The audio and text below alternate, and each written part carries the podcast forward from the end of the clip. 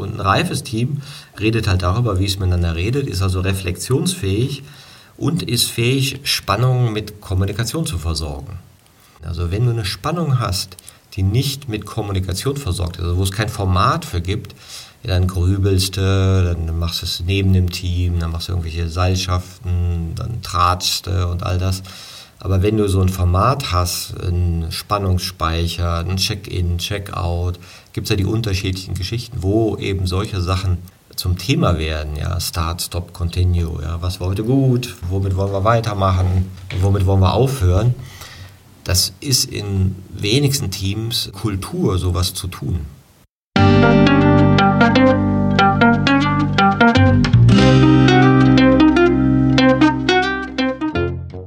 Schön, dass du wieder reinhörst.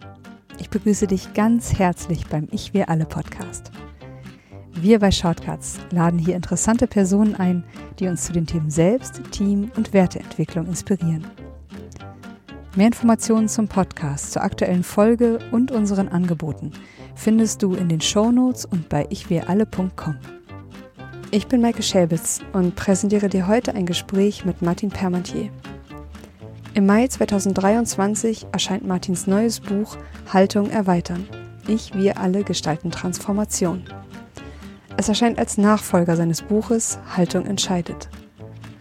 Als Vorgeschmack auf das neue Buch präsentieren wir eine sechsteilige Podcast-Serie.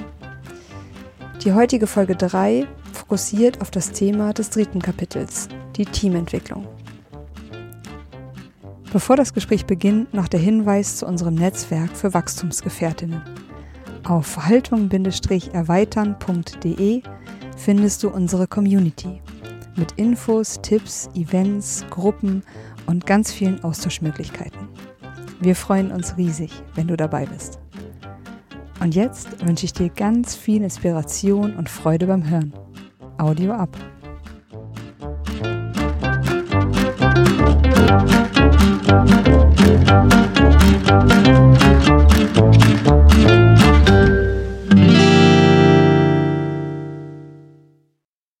Hallo, hier bei Ich Wir Alle.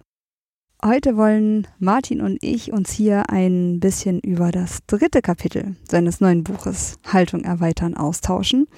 Solltest du die Folgen 1 und 2 noch nicht gehört haben, wir nehmen eine Podcast-Serie zu Martins neuem Buch Haltung erweitern auf. Das Buch umfasst sechs Kapitel und es wird zu jedem Kapitel eine Folge geben. In der ersten Folge ging es zunächst um Grundlagen der Erweiterung der Haltung und in Folge 2 um das Thema Selbstentwicklung. Und ja, heute fokussieren wir auf das Thema Teamentwicklung.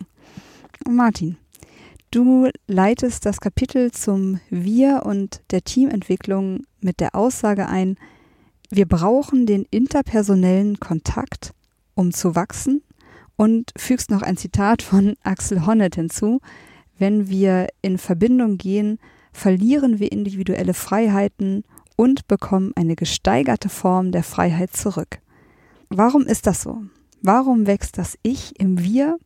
Oder ja, warum beschenkt uns das Wir mit Freiheit?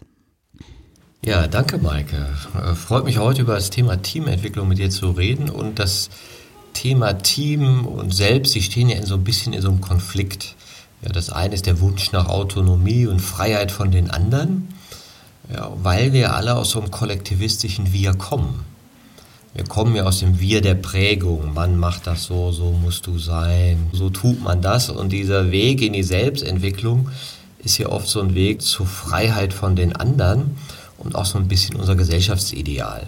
Freiheit, ich will frei sein, ich will mir die Freiheit nicht nehmen lassen, Freiheit für freie Bürger. Und da sagen wir, das ist gut. Wenn alle frei sind, wird alles gut. Und ich glaube, jetzt kommt so eine neue Bewusstheit, dass diese Freiheit ja immer in einem Kontext ist. Ja, und dass wir nicht Freiheit einfach so mal haben und alle mal so frei sein können, sondern das sind ja Dinge, die wir möglich machen, ja, einander möglich machen. In der Entwicklung haben wir ja dieses Pendel vom Wir, des Kindes, was so vollkommen äh, symbiotisch noch ist mit den Eltern, zum Ich, des Kleinkindes, das sagt alleine selber machen, ja, hin zum Wir des Konformistischen ja, und Gemeinschaftsbestimmten und dann wieder die Entwicklung zum Ich der Eigenbestimmung. Das ist sozusagen das konventionelle Ideal. Und jetzt kommt die nächste Bewegung zum Wir. Und die ist halt neu und die besteht so darin, ein Wir zu finden, wo wir immer noch starke Individuen sind. Ein Wir der befreiten Individuen, wo diese Individuen aber gleichzeitig merken, dass sie die Freiheit nur in einem Wir haben können. Also wir werden nicht frei sein, wenn jeder macht, was er will. Mhm. Sondern irgendwie musst du sagen, ja, okay, wir müssen es schon so arrangieren, dass Freiheit für möglichst viele möglich ist. Und das fand ich bei Axel Honneth, ein Sozialphilosoph, ganz schön auf den Punkt gebracht. Und er nimmt das so ein Beispiel äh, von Beziehungen, ja, wo du ja auch viele Freiheiten aufgibst, wenn du nicht mehr Single bist.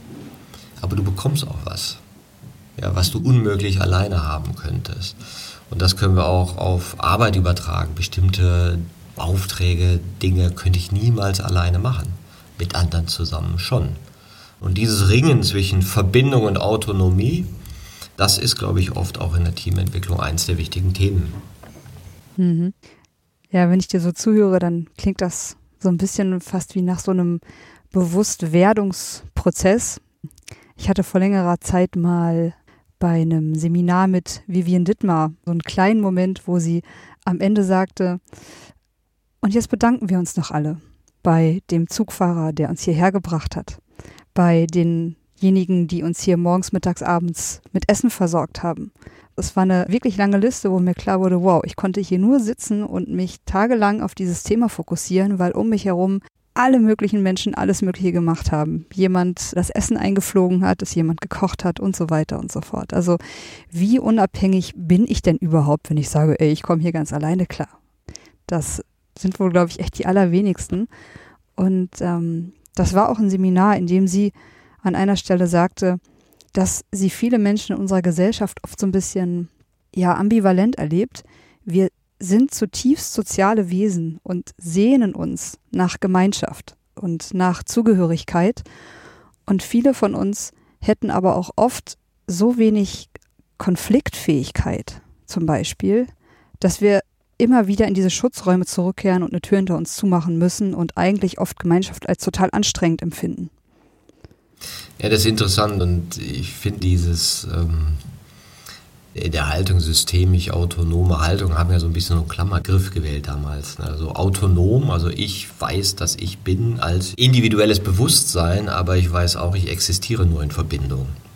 Hm. Ja, nicht aus mir selbst heraus, sondern ich bin immer in Verbindung mit Natur, mit Luft, mit anderen Molekülen, ja, mit Essen, mit Mikroben, mit allem Möglichen. Also diese ganze Idee von äh, alleine gibt es irgendwie gar nicht. Ne? Ja, okay, du kannst isoliert von Menschen sein, ja, aber nicht isoliert von anderem Leben. Ja, absolut. Was wäre ich ohne den Baum, der meinen Sauerstoff produziert und wo man sich jetzt gerade Gedanken auch über das Mikrobiom im Körper macht, also wie viele Milliarden Bakterien in jedem von uns unterwegs sind und ohne die wird es uns echt nicht gut gehen. Das weiß jeder, der mal länger Antibiotika genommen hat oder sowas, dann ist irgendwie nicht mehr so richtig gut. Mhm. Wenn ich jetzt nochmal zu dem Wir zurückkomme, was mir mehr Freiheit und mehr Raum schenkt, wenn ich mich da hineinbegebe, dann fällt mir jetzt auch nochmal die Entwicklungsreise ein, die wir ja beim Automobilzulieferer Bosch mit 1500 Führungskräften begangen haben. Und hier ging es ja vor allem darum, die Diskussionsfähigkeit zu erhöhen und ja die eigenen Perspektiven zu erweitern. Und statt des üblichen Methodentrainings mit Impulsverträgen habt ihr euch dazu an der Entwicklungspsychologie orientiert und das Potenzial des vertraulichen Austauschs mit anderen in sicheren Räumen und in kleinen Teams genutzt. Es war nicht das individuelle Lernen, sondern es war vor allem der Austausch in Gruppen. Was ist da passiert und warum ist dieser Weg wirksam? Wir heißen ja nicht umsonst ich, wir alle. Weil eben, ähm, und das habe ich auch schon vor ganz, ganz vielen Jahren mal gelernt, wenn du irgendwas machen möchtest, also irgendein Ziel verfolgen möchtest, tu das, dass du das, so hieß es damals, auf drei Linien machst. Mach es selbst, mach es mit anderen und mach es für einen größeren Zweck. Wenn du eine Sprache lernen willst, ja, geht dir irgendwann die Puste aus. Hast du noch Gefährten, machst du weiter. Ja. Hast du aber ein Projekt, was ihr zusammen umsetzen wollt, ist die Wahrscheinlichkeit, dass die Sprache lernst, viel größer. So ist das mit ganz vielen Dingen, sodass eben wir auch, als wir zusammen mit dem HR Transformation Team bei Bosch äh, Anregungen gegeben haben für diese Entwicklungsreise, gesagt haben, ja, es sollte auf allen drei Ebenen sein. Also jeder braucht ein persönliches Ziel, er braucht das Gefühl von Gefährten und es geht natürlich auch um die Organisation. Und oft wird nur auf das eine oder andere geschaut. Also, dass, dass du sagst, so wird mal anders. Ne? Hier ist eine Methode, lern die. Oder wir müssen diese und jene Änderung umsetzen und es wird nicht darauf geachtet, was das auf individueller Ebene mit der Identität des Einzelnen macht. Mhm. Dass wir eben jemand anders werden. Und die, die größten oder sagen wir, große Hindernisse, die dort entstehen, neben diesem Riesenglaubenssatz, wir haben keine Zeit, ne, ist natürlich auch das fehlende Vertrauen. Dass also diese viele Ansätze erstmal Räume brauchen, um Vertrauen aufzubauen ja, Safe Spaces, wo man überhaupt spielerischer, experimenteller miteinander sein kann und mehr von dem an sich berichtet, was wir sowieso schon wahrnehmen. Und in diesen Entwicklungsreisen geht es eben darum, Menschen in diesen Kleingruppen von drei, vier Personen zusammenzubringen, um einen vertraulichen Austausch möglicher zu machen. Mhm. Um mal zu sagen, wann hast du dich mal entwickelt, welche Entwicklungssprünge hast du in deiner Karriere erlebt, was sind Dinge, die du heute anders siehst als noch vor fünf Jahren. Also wo wir gemeinschaftlich darüber reden, wie wir miteinander reden. Und das hört sich total banal an, ist aber, finde ich, in ganz vielen Organisationsentwicklungsprozessen die Magic schlechthin. Hm. Weil, wenn wir uns auch anschauen, was heißt Erweiterung von Haltung, ja, es bedeutet natürlich ganz viel, aber es bedeutet auch, anders zu reden, andere Dinge besprechbar zu machen, mehr im Moment zu sein, mehr im Sein zu sein, mehr mit dem im Kontakt, was wir wahrnehmen und weniger diese politische Agenda zu haben, die so in Firmen laufen. Insofern äh, war das sehr wichtig bei dieser Entwicklungsreise bei dem Unternehmen, die dann ja auch über neun Monate ging und wo eben dieser Austausch in Kleingruppen ein ganz zentrales Element auch für die Ebene der Teamentwicklung war. Ich glaube, über Safe Spaces haben wir auch schon oft gesprochen und dass auch das mit so einer gewissen Magic verbunden ist, ob die gelingen oder nicht und ob sie da sind oder nicht. Was würdest du sagen, welche Rolle hat in dem Fall jemand wie du bei so einer Entwicklungsreise, diesen Raum herzustellen? Erstmal kommt ja dieses Konzept der Safe Spaces, ist so von Amy Edmondson gemacht. Die hat es damals bei Google eingeführt. Da sagt man immer, ja, Hochleistung, High-Performance-Teams brauchen Safe Spaces. Ne? Hört sich natürlich immer super an. Ja, worum geht es denn da eigentlich? Die Menschen müssen sich psychologisch sicher fühlen. Also, dass mir keiner hier irgendwie komisch kommt.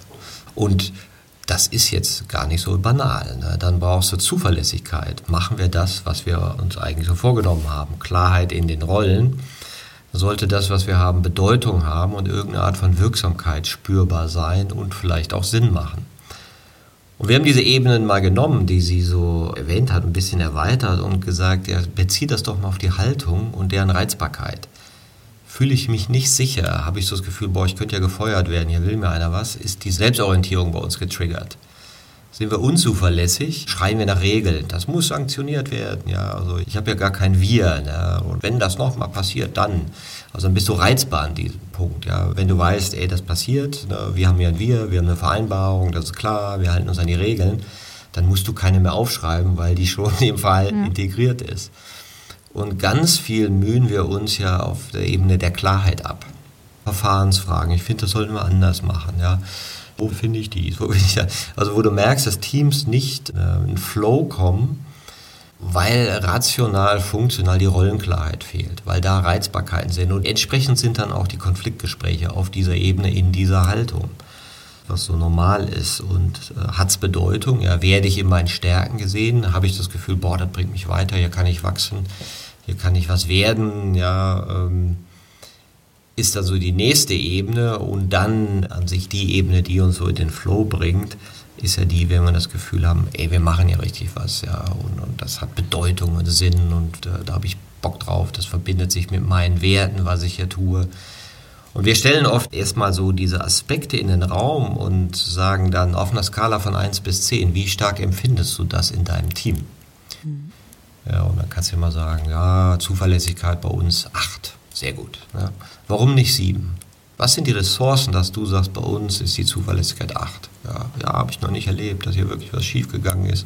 Und 10 gebe ich nicht, weil ich Deutsch bin, da gibt es nie 10. Ja. Oder du fragst dann im Anschluss sagen wir mal Klarheit, ja 5. Klarheit bei 5. Warum nicht 4? Nö, ein bisschen was haben wir schon, sind schon die Rollen klar. Was müsste passieren, damit deine Antwort 6 ist? Also was ist der nächste Wachstumsschritt, den du siehst, hin zu einem Safe Space? Und das ist hochinteressant, äh, einfach die Diskussion so zu öffnen. Und das ist an sich so unsere Rolle, gar nicht mal so diese Safe Spaces zu machen. Also du kannst das nicht so machen, sondern zu gucken, was ist das, was ihr braucht, damit ihr euch ein bisschen safer fühlt, also sicherer miteinander fühlt. Weil das oft nicht ausgesprochen ist, aber schon längst gefühlt wird. Also als emotionale Wahrheit ist es da, oder war auch Wahrnehmung da, aber es ist nicht als ausgesprochene Wahrnehmung da. Und dann ist vielleicht unsere Rolle oder meine Rolle, das anzuregen, darüber zu reden, wie wir miteinander reden, wie wir miteinander sind. Ja, um dann zu sagen, ja, ja, wir könnten ja auch anders. Okay, und dann gibt es natürlich verschiedene Experimente, das mal auszuprobieren. Mhm. Ja, also dieses Teambarometer, ne, was du da gerade beschrieben hast, das ist auf jeden Fall, glaube ich, ein ganz spannendes Tool, was, finde ich, sehr, sehr schnell auch unbewusste Dinge besprechbarer macht und so ein bisschen klarer macht, worüber wollen wir da eigentlich reden. Mm, ich vermute ja auch, dass viele, die hier zuhören und in Teams arbeiten, eben dieses Gefühl phasenweise kennen. Hier stimmt was nicht. Irgendwie knirscht das im Miteinander. Also was du gerade sagtest, es ist noch so diffus, ne? Aber ich, ich kann das nicht gut benennen und ich bin auch ganz unsicher, ob andere das vielleicht auch so wahrnehmen.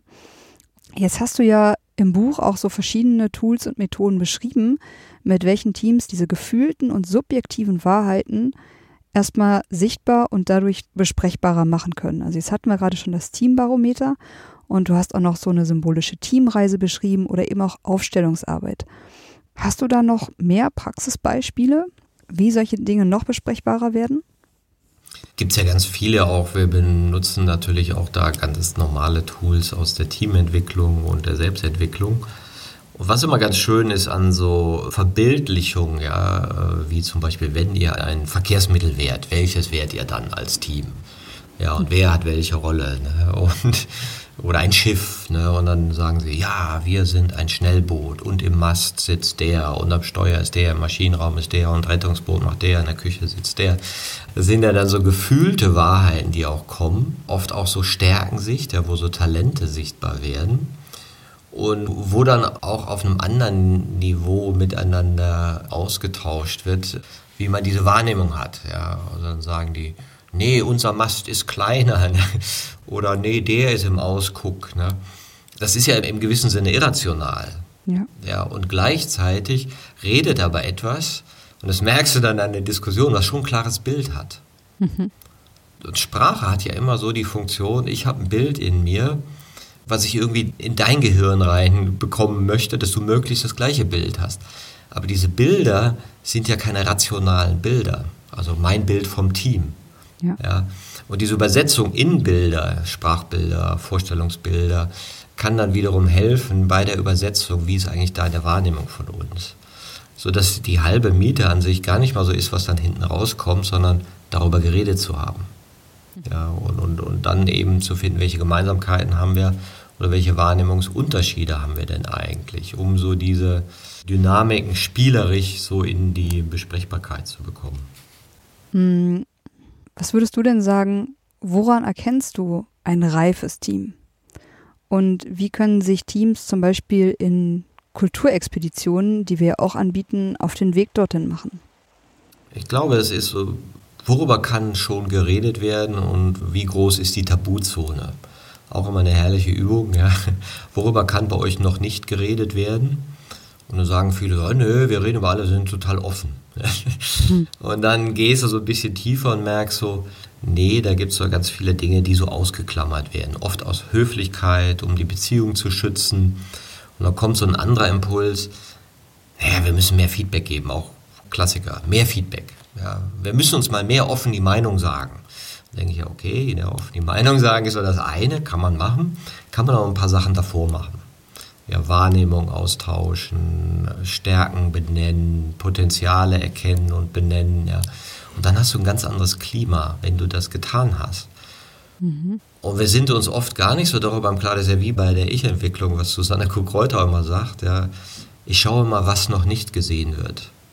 Ja, kannst du bei Teams sehen, worüber wird noch nicht geredet. Ne? Und ein reifes Team redet halt darüber, wie es miteinander redet, ist also reflexionsfähig und ist fähig, Spannungen mit Kommunikation zu versorgen. Ich einen herrlichen Ausdruck, habe ich mal von Alexander Zock gelernt, der, mit dem wir auch eine Podcast-Folge über die Stoiker gemacht haben. Weil es macht herrlich Sinn. Also wenn du eine Spannung hast, die nicht mit Kommunikation versorgt ist, also wo es kein Format für gibt, dann grübelst du, dann machst du es neben dem Team, dann machst du irgendwelche Seilschaften, dann tratschst du und all das. Aber wenn du so ein Format hast, einen Spannungsspeicher, ein Check-in, Check-out, gibt es ja die unterschiedlichen Geschichten, wo eben solche Sachen zum Thema werden, ja, Start, Stop, Continue, ja, was war heute gut, womit wollen wir weitermachen, womit wollen wir aufhören. Das ist in wenigsten Teams Kultur, sowas zu tun. Sondern man sitzt zusammen, findet das irgendwie okay, aber irgendwie auch ein bisschen langweilig ne? und dann geht man wieder auseinander, aber kommt nie auf die Idee, das mal zum Thema zu machen. Mhm. Und wenn du das zum Thema machst, dann entsteht eine ganz andere Art von Kommunikationskultur. Mhm. Du hast gerade gesagt, ein reifes Team zeichnet sich für dich dadurch aus, dass sie darüber reden können, wie sie miteinander reden. Und jetzt ist ja der Raum, den Teams zur Kommunikation nutzen, der ist ja von Team zu Team unterschiedlich groß und meist liegt ja der Fokus auf der Informationsebene. Wie lässt sich denn dieser Raum in der Teamkommunikation überhaupt vergrößern? Ja, das ist mal ganz interessant, dieser Glaubenssatz, wir haben keine Zeit, den ja alle Organisationen durchzieht. Und dann fragst du, na, wie sind denn so eure Teambesprechungen? Oh ja, schlimm, viel zu viele Meetings. Ja, auch ich sitze in Meetings, da muss ich gar nicht sitzen und es wird eh nichts entschieden. Ja, da informieren wir uns. Ne? Also hast du so monologisch geprägte Meetings, die du theoretisch alle weglassen könntest. Ja, aber wo informierst du? Und ich glaube, diese neue integrierte Teamkultur oder auch Organisationskultur, wo manche vor Ort sind, manche irgendwo anders, manche remote, braucht auch so eine neue Kultur der digitalen Kommunikation. Dass du einfach sagst, in Meetings wird nicht informiert, sondern kommuniziert. Und informieren kannst du in digitalen Kanälen. Da kannst du sagen, das ist so, das ist so, das ist so. Das können dann alle asynchron kommentieren. Dann, wenn sie Zeit haben, müssten sie natürlich dann sich auch angewöhnen, das zu tun. Und schwuppdiwupp kannst du zwei Drittel der Meetings streichen. Und dann sagst du, okay, in Meetings reden wir eben nicht mehr nach diesem Schema, einer sitzt vorne, informiert euch, die anderen sagen, oh, wann kann ich endlich wieder an meinen Rechner, das dauert mir alles zu lang, mhm. sondern da sagt dann jeder was. Ne? Und allein diese, diese neuen Formen zu lernen, Meetings, wo jeder was sagt, Spiralrunden, Dialogformate, das mal mehr zu erleben, macht uns ja erstmal so bewusst, ach so geht das auch. Weil wir haben es ja nicht gelernt. Mhm. Was ja auch in wenigsten Bildungskontexten so teamartige Sitzungen gemacht, so Stuhlkreis, jeder darf mal was sagen, sondern es war frontal zuhören, an der richtigen Stelle das Kreuzchen machen und fertig. Das ist ja so eine Kulturgewohnheit, äh, mit der wir auch umgehen. Und in diesen Kulturexpeditionen, die wir machen, versuchen wir halt möglichst viele Referenzerlebnisse auch zu erzeugen, die dann als Ansporn oder Anregung dienen, mehr davon im Alltag umzusetzen. Ja, das konnte ich gerade total nachempfinden, als du sagtest, dass wir, ja, ich glaube, immer eine Veränderung der grundlegenden Art zu kommunizieren, das, das ist was, was total Großes. Und wenn ich überlege, wie ich und ganz viele Menschen auch schon, schon zu Schulzeiten geprägt wurden, wir sind ja total gewöhnt an das, was du sagtest, dieses vorne steht einer und die anderen sitzen da und hören zu und nicken das ab. Also davon erstmal loszukommen, auch in bestimmten Machtgefügen, ist auf jeden Fall eine Aufgabe. Und ja, wie du auch gerade eben beschrieben hast, dass unsere neuen hybriden Arbeitskulturen ganz besondere Anforderungen eben an die Gestaltung der Kommunikationsräume stellt. Und ja, dass auch gerade eben die informelle Kommunikation, die früher so nebenher an der Kaffeemaschine stattgefunden hat, die braucht mehr Aufmerksamkeit und eine Entsprechung im digitalen. Warum sind denn solche Räume besonders wichtig und wie können die auch gut gestaltet werden?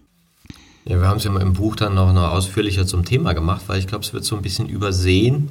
Und wo viele jetzt reingerutscht sind durch Corona, ist ja diese Zoom-Fatigue, wie man so sagt. Ne? Ein Videocall nach dem anderen, plötzlich müssen alle sich angucken bei Meetings, ja, wo man sagt, okay, ist das wirklich für jedes Meeting wichtig oder wie gesagt, kann ich andere Sachen irgendwo anders machen?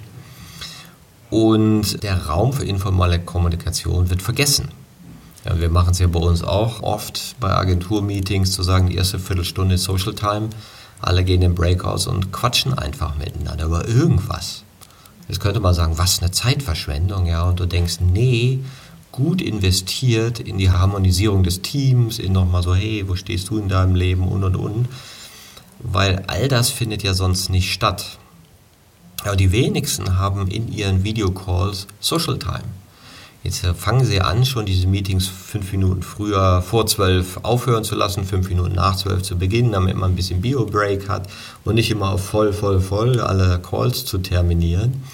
Ja, und ich sage immer, ja, mach doch mal Social Time da rein, dass das eine Entsprechung hat. Und da widerspricht natürlich unsere Gewohnheitslogik von Arbeitsverdichtung und Effizienzdenken. Ja, wie ich kann da nicht im Call jetzt Leute einfach so miteinander reden lassen. Und gleichzeitig nehmen wir uns aber raus, stundenlang einen Call zu machen, der irgendwie 20 Teilnehmende langweilt ne, und halten das wiederum für effizient, mhm. wo wir auch eben nochmal anders drauf schauen können und auch nochmal den Wert von informeller Kommunikation nochmal mehr erkennen und, und äh, Manche finden das ja durch Social Intranets, also wo im Internet was passiert, oder auch Kanäle aufmachen, wo man sagt, das Foto des Tages oder der schönste Moment vom Wochenende, wo man ja auch sagen könnte, oh, was soll das denn jetzt? Ne? Wir sind ja zum Arbeiten da. Ne?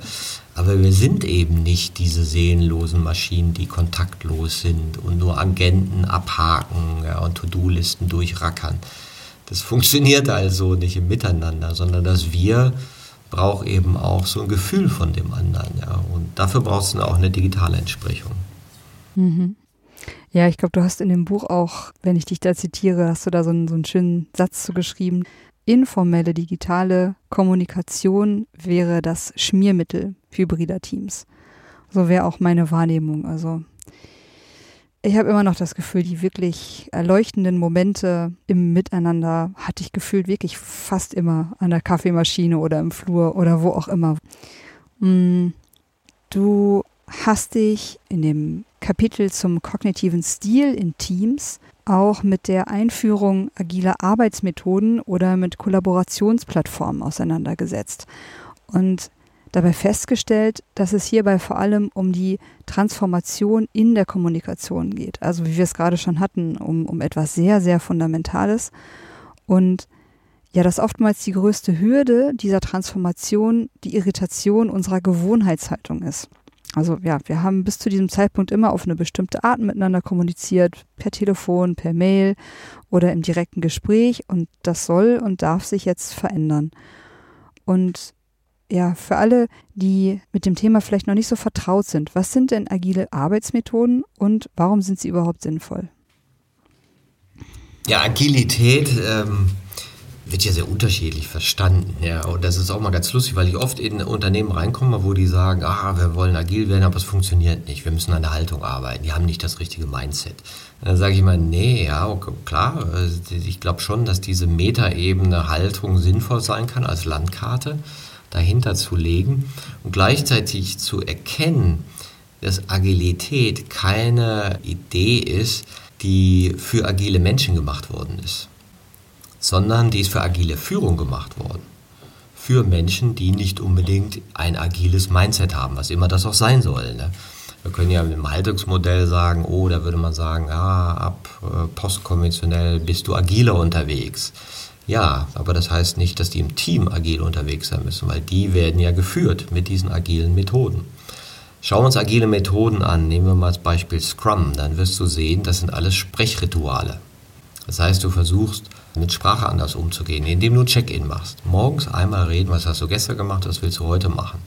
Ganz nah dran, kurze Nahtstellen zwischen allen Beteiligten innerhalb eines kleinen Teams finden und gucken, gibt es Probleme, laufen irgendwo schief, ja oder nein.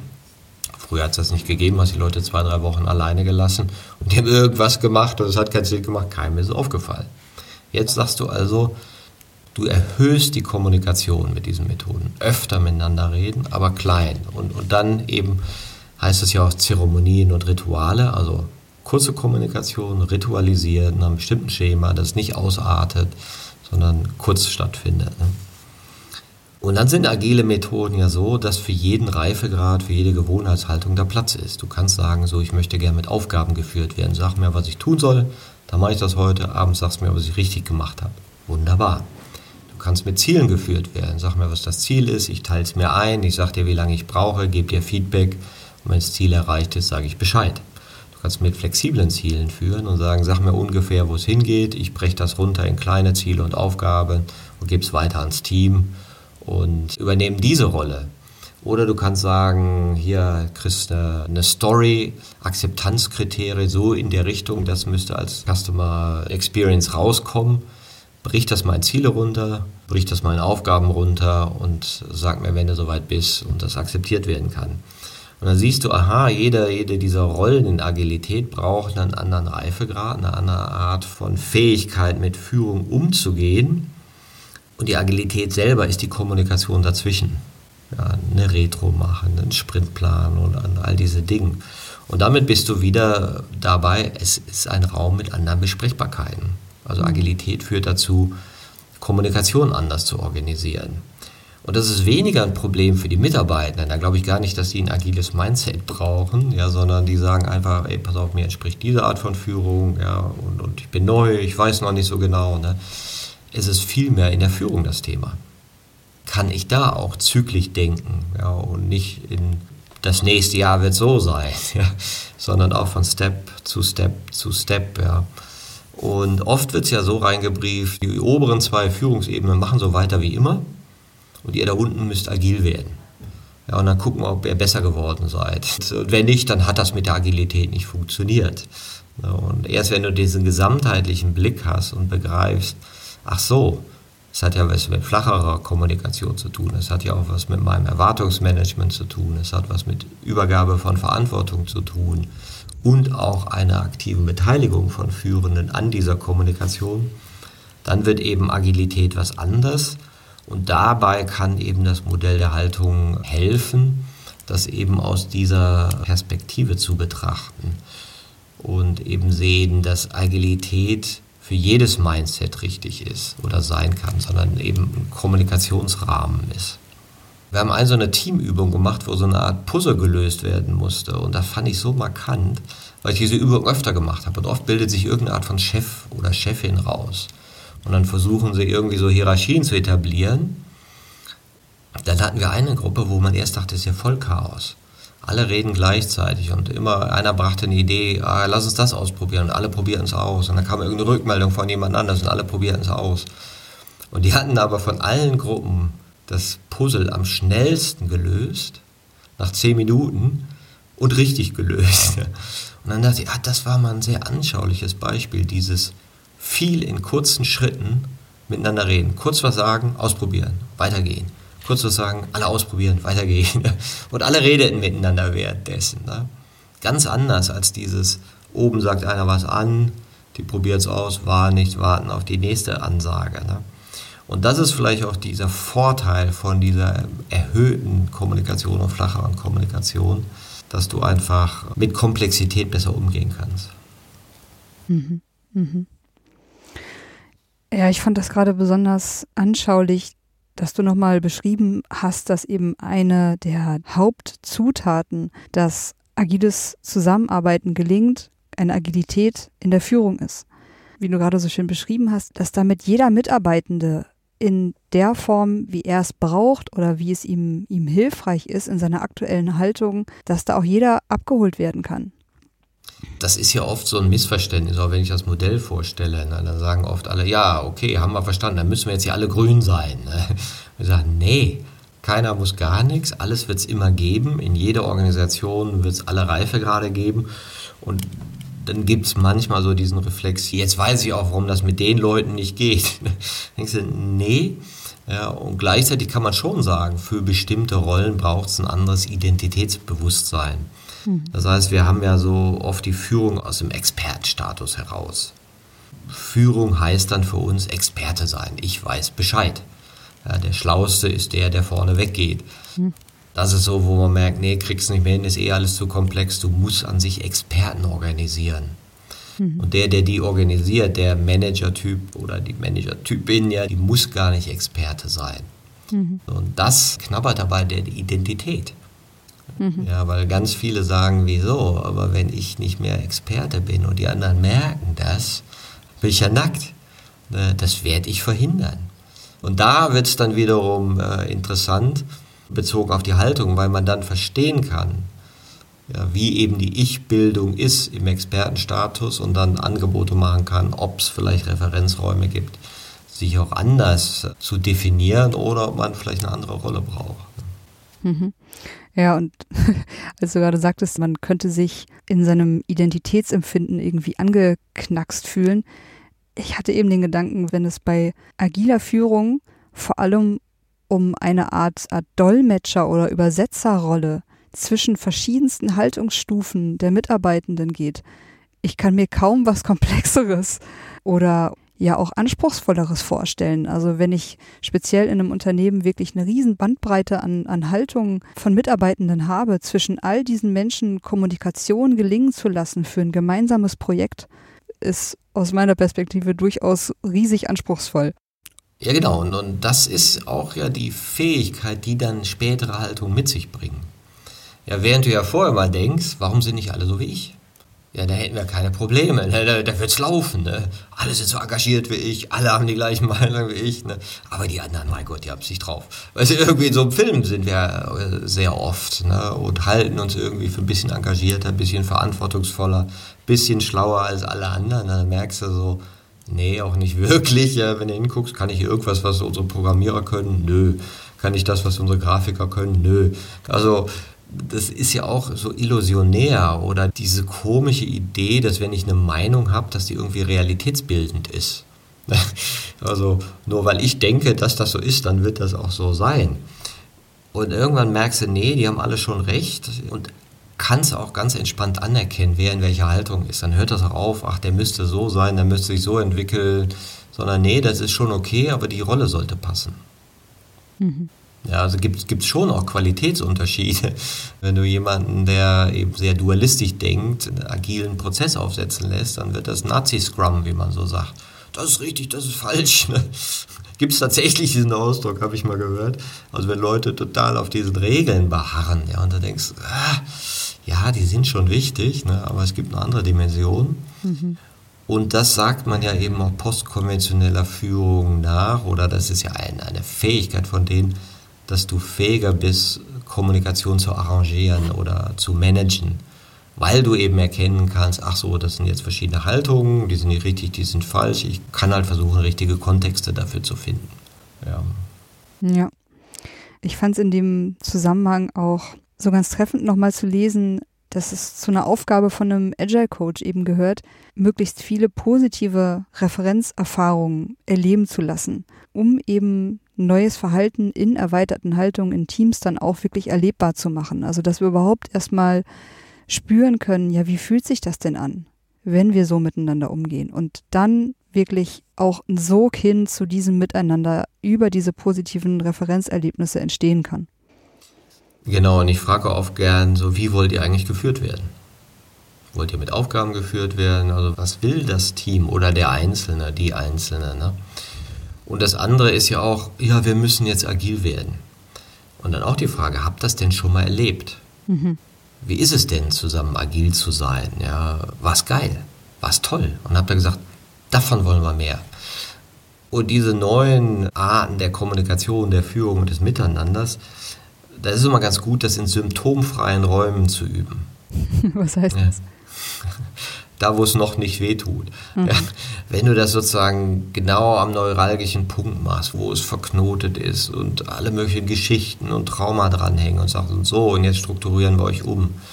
Oh, ja, hast, hast einen Riesenballast. Na, wenn du aber sagst, ja, wir machen jetzt mal drei Tage und probieren aus, wie äh, agile Logiken sind und machen, was weiß ich, ein Team-Event da draus oder ein Spiel und kriegen einen Geschmack davon, wie es sein könnte, agil miteinander zu interagieren und du hast eine Referenzerfahrung. Und diesem symptomfreien Raum, das heißt unbelastet, ja, und gleichzeitig kannst du so rüber transportieren und sagen, ich habe doch gesehen, dass wir es da können. Also habe ich auch einen Glauben, dass wir hier was können und ich habe eine Idee davon.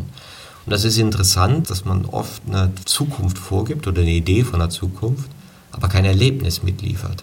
Mhm. Und dann bleibt das ja immer so ein Rätsel. Mhm. Was wollen die eigentlich und ist das eigentlich gut oder schlecht für mich?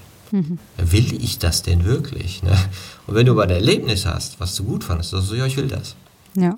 Und dafür sind so Kulturexpeditionen gut und so Teamreisen, das erlebbar zu machen an verschiedenen Beispielen. Und das variiert natürlich sehr von Organisation zu Organisation. Dass eben so der Wunsch kommt und eine sagte das mal ganz schön, wow, so wie wir heute gesprochen haben, sollten wir öfter mal sprechen. Mhm. Und dann wird schon Gutes daraus entstehen.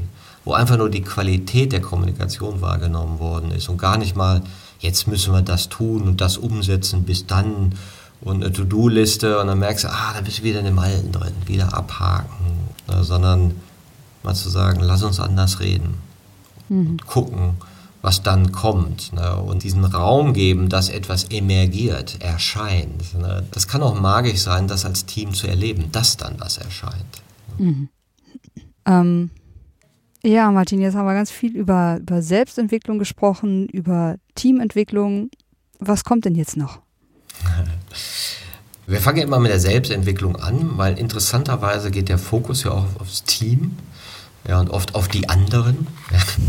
Wie kann ich jetzt das Modell so benutzen, dass die anderen eine andere Haltung haben? Und denkst du, okay, fang erstmal bei dir selbst an und verändere deine eigene Haltung. Da siehst du, also einfach ist das auch nicht. Ne? Und äh, vielleicht braucht es das auch gar nicht. Vielleicht braucht es auch nur so eine Bewusstheit, wo ich bin. Und der Punkt Teamentwicklung bringt oft sehr viel positive Energie. Weil da hast du die Elemente, die du auch am Anfang genannt hast, ne, oder über die wir gesprochen haben, das Vertrauen, was entsteht, ja, dieser neue Raum der Besprechbarkeiten, der entsteht, auch das Spiel und das Experimentelle. Und das ist oft so auch, auch sehr aufladend und motivierend. Und dann kommt so ein bisschen der Frust, oh Gott, wir sind ja auch noch in der Organisation. Ja, und in Kontexten. Und die wissen davon ja nichts. Ne? Was machen wir denn da? ja, weil die folgen oft vielleicht anderen Logiken. Ja, und in einem Team und im Selbst kriegst du oft schon so eine große Motivation, auch den Wunsch nach, nach Veränderung. Und gerade in den Teams entstehen oft schnell erweiterte Haltungen. Dass man merkt, boah, so haben wir vorher noch nicht geredet, das äh, ist schöner so, ist offener, ist vertraulicher. Und unsere Erfahrung ist, äh, klar, die großen Hebel liegen auch in Umstellung der Systeme, der Organisation. Aber es ist gut, zuerst den Blick auf sich selber mal gelegt zu haben, um nicht so illusorische Erwartungen an, an Veränderungsbereitschaft von anderen zu haben, wenn die bei einem selber auch nicht so per Knopfdruck kommt. Und um gleichzeitig um zu merken, ja, wir haben ein gutes Wir. Wir haben ein Wir, wo wir uns anerkennen, wo wir uns sicher fühlen, wo ein Safe Space ist.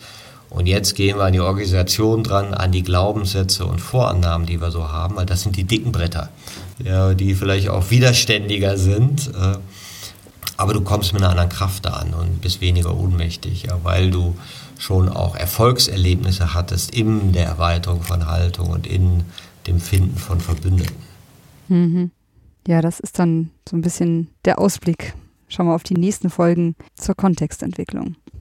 Ja, dann würde ich jetzt zum Schluss nochmal gerne den Hinweis auf unser Netzwerk haltungerweitern.de hier lassen. Das Netzwerk ist sozusagen mit all seinen Inhalten passend hier zu unseren Ausbildungen, den Büchern und eben diesem Podcast.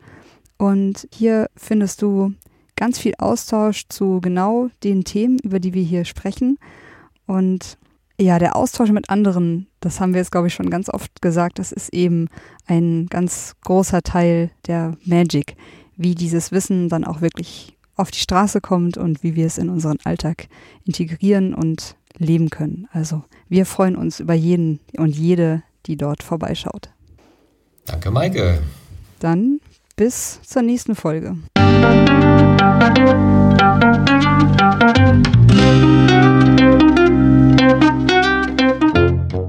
Das war eine Folge von Ich, wir alle, dem Podcast und Weggefährten mit Impulsen für Entwicklung. Wir bei Shortcuts begleiten und unterstützen Unternehmen bei der Entwicklung von zukunftsfähiger Führung, Kommunikation, Unternehmenskultur und Design. Mehr Infos zu unseren Angeboten, dem Podcast, der aktuellen Folge und zu unserem Buch Ich, wir alle, 24 Transformationsgestalterinnen geben wegweisende Impulse für die Zukunft, findest du unter www.ichwiralle.com. Wir freuen uns über dein Feedback zur Folge und deine Bewertung des Podcasts bei iTunes. Bitte stell uns gerne Fragen zum Podcast und noch Vorschläge für Themen und Interviewpartnerinnen, die dich interessieren würden. Und zu guter Letzt, schau gerne bei uns in Berlin-Kreuzberg vorbei. Wir lieben Besuch.